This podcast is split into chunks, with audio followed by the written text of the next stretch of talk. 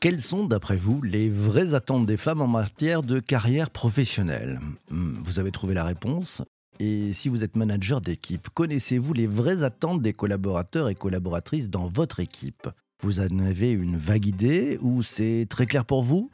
Et pour eux, c'est aussi clair d'après vous? Et pour trouver sa voie et s'épanouir dans son job et dans ses aspirations professionnelles, on fait comment? On fait comment? Ben Pour trouver les bonnes réponses, l'invité de cet épisode du podcast est Garance Hiverneau, fondatrice de Garance et moi, le premier cabinet dédié à la carrière des femmes. Bonjour Garance. Bonjour BPC. Je suis très heureux de t'accueillir autour de ce café ce matin parce que je sais que tu es Team Café. C'est Team Café, en effet. C'est Team Café, c'est formidable. Garance, je suis vraiment content euh, parce que tu vas nous amener vraiment à un beau, beau sujet qui concerne beaucoup de- d'entre nous, euh, de femmes et peut-être aussi d'hommes, hein, c'est c'est évident. Quand tu rencontres aujourd'hui des femmes, quelles sont grosso modo les, les aspirations professionnelles que, que tu vois en face de toi? Écoute, je dirais que les trois grandes inspirations des femmes aujourd'hui, c'est d'abord avoir de vraies perspectives d'évolution dans leur carrière. Ensuite, avoir un meilleur équilibre entre leur vie professionnelle et leur vie personnelle. Et enfin, élément très important, c'est évidemment augmenter leur rémunération. Oui, parce qu'il y a un décalage énorme. Il y a un décalage énorme, c'est toujours 22% d'écart de rémunération entre les femmes et les hommes à compétences égales. Et cet écart persiste malgré les efforts évidemment politiques, réglementaires, malgré les efforts des entreprises. On continue à avoir un écart qui est évidemment très significatif et qui d'ailleurs se répercute également pour les femmes à la retraite, puisqu'elles gagnent 40% de moins sur leur pension suite évidemment aux écarts de rémunération qu'elles ont tout au long de leur carrière. Avant de prendre les questions de, celles et ceux qui sont avec nous pendant ce direct, qui sont sur LinkedIn, qui euh, sont en train derrière leur clavier de, poser les questions, je, voulais te demander, est-ce que tu vois des, changements dans ces aspirations professionnelles des, femmes, en fait, ces vraies aspirations des femmes, depuis 2-3 ans? Il y a un changement qui s'opère? Il y a un changement global qui s'opère au sujet des reconversions professionnelles, des transitions professionnelles, euh, puisqu'il y a un actif sur deux aujourd'hui qui veut se reconvertir contre un sur quatre il y a à peu près trois ans. Donc on voit bien que les envies et parfois euh, les besoins en reconversion se sont nettement accélérés. Et bien entendu, le Covid y a participé, hein, puisque pendant le Covid, on a eu des pans entiers de l'économie qui ont été paralysés, d'une part, et par ailleurs, on a eu aussi des personnes qui se sont retrouvées en chômage partiel et qui, pour la première fois de leur vie, ont eu du temps pour réfléchir au sens de leur vie et plus précisément au sens de leur travail et leur implication dans leur vie professionnelle. Donc clairement, il y a cette accélération depuis euh, euh, deux, trois ans maintenant. On le voit bien dans l'activité qui a littéralement explosé, notamment pendant le Covid. Et donc, c'est très révélateur, évidemment, de notre positionnement vis-à-vis du travail, comment on envisage de donner cette place très importante du travail dans nos vies. Et les femmes sont particulièrement touchées, hein, et notamment le Covid l'a aussi montré, puisqu'elles ont été très fragilisées, puisque dans l'ensemble, ce sont les femmes qui se sont arrêtées de travailler pour s'occuper des enfants, notamment quand les, les- les écoles ont été mises à l'arrêt. Donc oui, il y a un grand changement depuis deux ans avec l'accélération des reconversions, des transitions professionnelles. Je veux te faire réagir sur le, le commentaire de, de Vanessa qui nous dit difficile pour les femmes de trouver leur why, le pourquoi, dans un équilibre vie pro, vie perso. Elle nous dit que c'est pas évident. Comment tu rebondis? Comment tu réagis à ces propos? Oui, alors elle a, tout à fait raison, Vanessa. C'est pas évident. D'abord parce que les femmes n'ont pas de temps. Euh, il faut pas oublier que les femmes passent deux fois plus de temps encore aujourd'hui à gérer les tâches domestiques, familiales, ménagères, etc. Donc ça, c'est du temps moins pour réfléchir à leur carrière et à la stratégie qu'elles peuvent mettre en place dans leur vie professionnelle. Donc elles ont clairement moins de temps. Et par ailleurs, elles ont aussi, en tout cas, c'est l'étude IFOP que nous avons lancée il y a quelque temps qui le révèle, elles ont aussi une incertitude, une peur de l'avenir. Alors évidemment, on ne peut pas leur reprocher vu le, contexte qu'on est en train de, vivre, mais surtout, elles ont peur de recommencer à zéro, de tout balayer d'un revers de main, parce qu'elles ont construit des choses, elles ont acquis un statut, évidemment une rémunération, parfois des compétences, des expertises, et donc elles n'ont pas envie, elles ont peur de tout recommencer à zéro. Et c'est souvent une croyance hein, euh, que quand on se reconvertit, on est obligé de tout redémarrer à zéro. On peut tout à fait capitaliser sur évidemment une partie de ce qu'on a développé durant sa carrière. Donc oui, le sujet du temps est un véritable sujet. Il faut prendre le temps euh, de bien gérer sa carrière et d'identifier euh, notre why, pour reprendre le terme de Vanessa. Et ça, il faut, il faut en effet prendre ce temps-là dans un agenda qui est souvent très chargé. Autre question, et je reprends dire aussi, Vanessa pose une autre question et très très intéressante. Sur 100 femmes cadres, combien en rencontres-tu qui aspirent à, l'entrepreneuriat? Alors, l'entrepreneuriat est un vrai sujet de société. Euh, D'abord parce que, en effet, euh, l'entrepreneuriat permet plus de flexibilité. Et on voit clairement que la flexibilité est un vrai sujet pour les femmes, pour les raisons qu'on a évoquées. Euh, et par ailleurs, c'est aussi un moyen d'accéder à des responsabilités plus rapidement que par la voie traditionnelle du salariat, où on voit bien que les femmes aujourd'hui galèrent encore à trouver des opportunités professionnelles parce qu'on leur propose moins, tout simplement. Donc l'entrepreneuriat, clairement, c'est un, vrai levier pour à la fois plus de flexibilité et de liberté, mais aussi accéder à des responsabilités euh, et à une rémunération qui est évidemment plus à la hauteur de, des attentes de ces femmes. Et donc pour répondre à la question précisément, je pense qu'aujourd'hui, on a bien 40%, entre 30 et 40% des femmes qui viennent nous voir, qui ont envie, ou en tout cas qui, espèrent un jour pouvoir mettre en œuvre un projet de création d'entreprise ou de devenir indépendante. hein. La création d'entreprise, c'est très large, hein. Ça peut être créer une boîte, mais ça peut aussi devenir freelance. Évidemment, on les accompagne aussi dans ce chemin-là. Hmm. Toi, à titre plus personnel, tu as, fait effectivement ce, choix de créer l'entreprise. Est- Est-ce que tu peux nous parler un tout petit peu de, justement de ta carrière, des, questions que tu t'es posées et puis euh, finalement qui t'a amené à, créer Garance et moi? Alors moi, j'ai vécu exactement ce que vivent nos clientes, en tout cas pour une bonne partie d'entre elles. Euh, C'est-à-dire que pendant 10 ans, j'ai vécu ce qu'on appelle chez Garance et moi l'errance professionnelle. Puisque je suis passée de poste en poste, de secteur d'activité en secteur d'activité, sans jamais vraiment trouver ma place et avec un immense sentiment de frustration et de mal-être, hein, parfois professionnel, qui n'était pas très clair, que j'arrivais pas vraiment à identifier et surtout, je n'arrivais pas à voir quelle était ma porte de sortie. Je ne savais pas vers quoi me diriger, je ne savais pas quelle était la, meilleure stratégie à mettre en place pour avoir une vie professionnelle plus épanouissante et plus à la hauteur de, mes attentes. Et donc, j'ai démarré un bilan de compétences tout à fait par hasard, pour être tout à fait honnête. Et il se trouve que ce bilan de compétences a littéralement euh, eh bien, révélé tout un tas d'éléments et ça a changé ma vie considérablement, puisque à la suite de ce bilan de compétences, évidemment, j'ai créé euh, Garance et moi, et tout mon sujet, tout mon enjeu, c'était de faire connaître à un maximum de femmes à quel point cet accompagnement, qu'on a bien sûr complètement réinventé, mais à quel point cet accompagnement pouvait littéralement changer leur vie. Magnifique. Euh, propos de, de Charles, il te pose la question, et est-ce que tu remarques des différences générationnelles dans les aspirations professionnelles? Est-ce que tu vois des différences? Oui, bien sûr, il y a des différences parce qu'entre-temps, le monde du travail bouge, évolue très rapidement.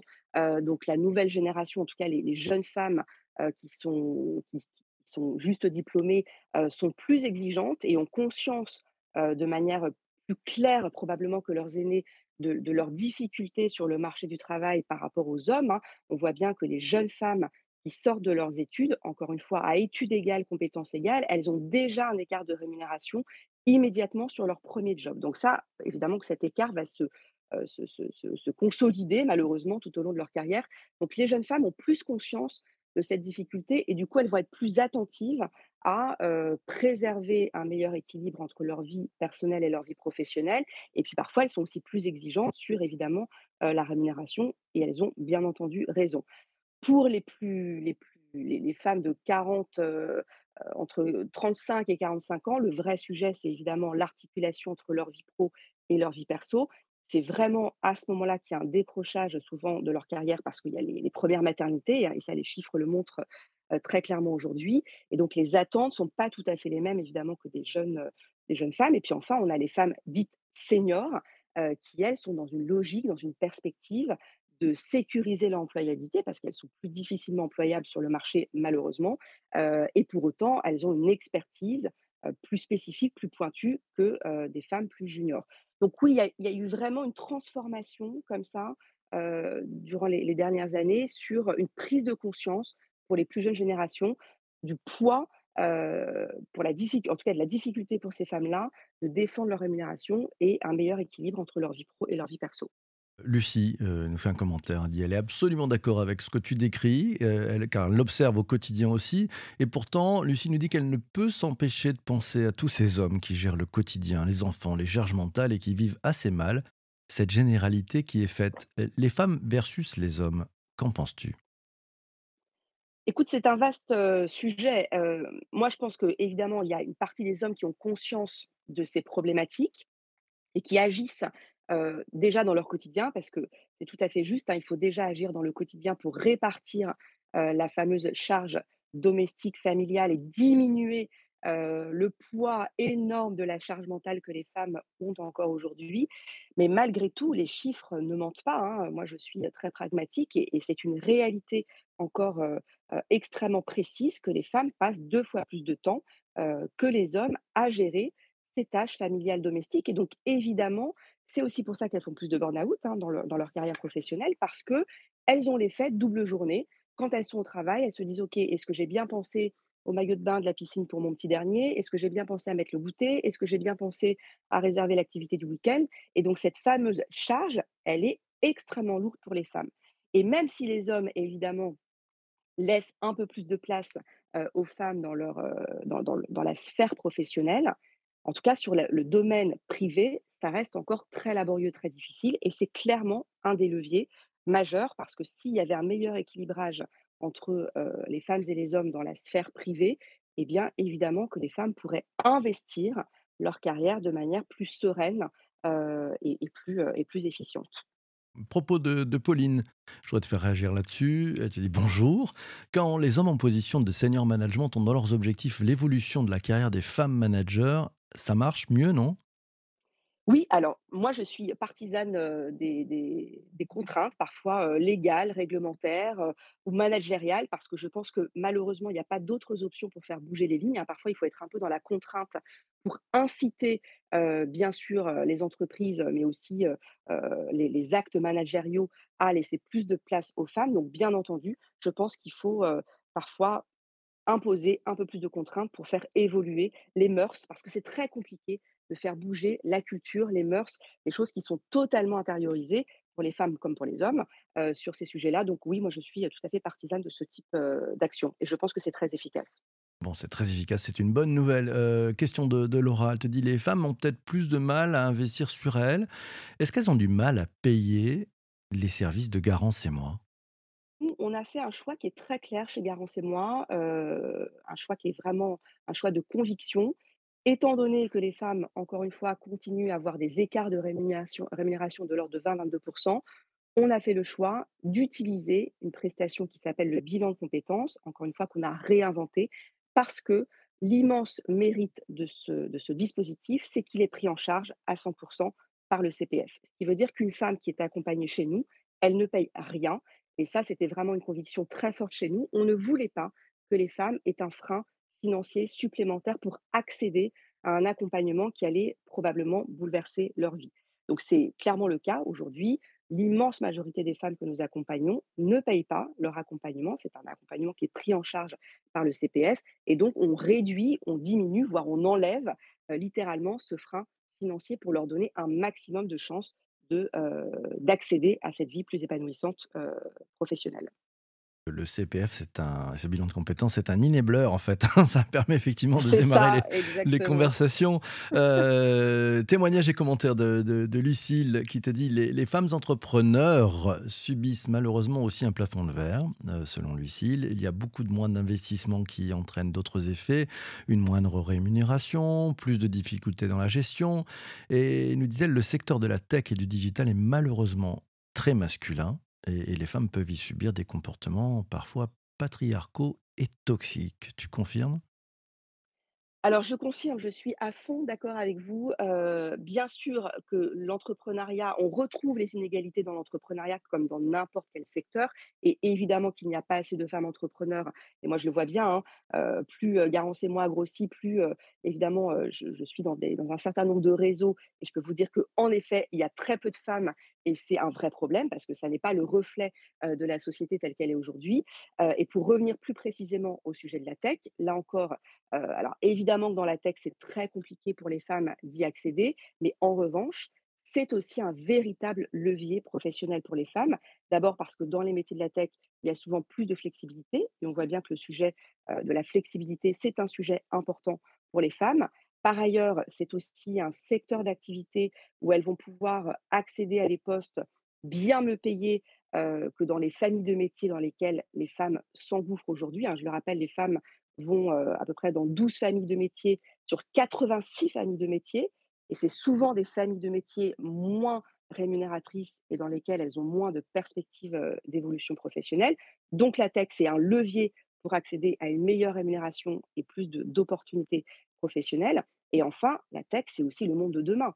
C'est-à-dire que c'est des métiers, évidemment, euh, parfois émergents, qui construisent en partie le monde de demain. Donc les femmes doivent investir le monde de demain parce que, eh bien, elles doivent prendre leur place dans la construction de ce monde-là pour pouvoir euh, avoir un monde évidemment plus juste et équilibré. Hmm. Dernière question, parce que c'est c'est bientôt la fin de cet épisode du podcast. Euh, c'est la question de Charles.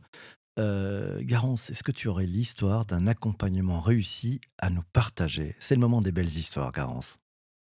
Alors, je vais vous donner la belle histoire du, la belle histoire du matin. Évidemment, euh, une femme qu'on a accompagnée qui était factrice et heu, pour tout un tas de raisons, qui ne voulait plus, être factrice et qui est devenue, eh bien, développeuse.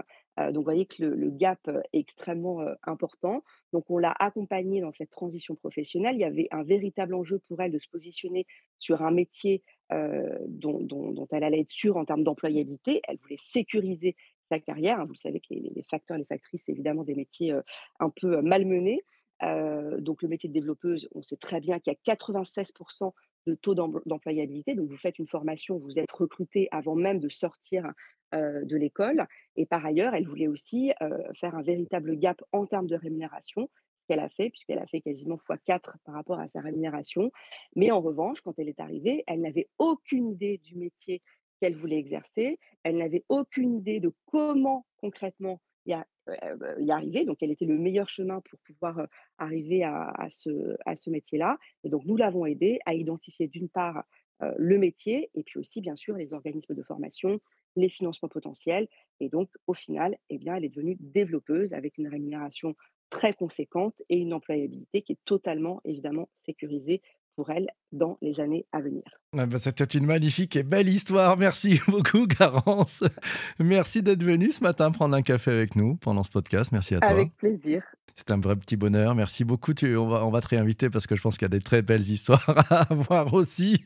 Euh, merci aussi à toi d'avoir écouté cet épisode du podcast jusqu'ici. Euh, donc MGMT, Management Nouvelle Génération. Si tu as une minute, ouais, prends une minute pour mettre 5 étoiles, un commentaire. Ça, ça fait du bien. On a besoin de faire décoller ce podcast parce qu'il a pour objectif d'aider ouais, celles et ceux qui sont entre l'écorce et l'arbre, comme dit mon ami Bruno Glogliminetti, le podcasteur de Mon Carnet en direct de Québec. Euh, voilà, les les aider à, prendre d'autres façons, d'autres voies, parce que c'est quand même ceux qui ont la tâche la plus complexe aujourd'hui dans les entreprises. On se retrouve très très vite pour un prochain épisode. D'ici là, porte-toi bien et surtout, surtout, surtout, ne lâche rien. À ciao, ciao, ciao.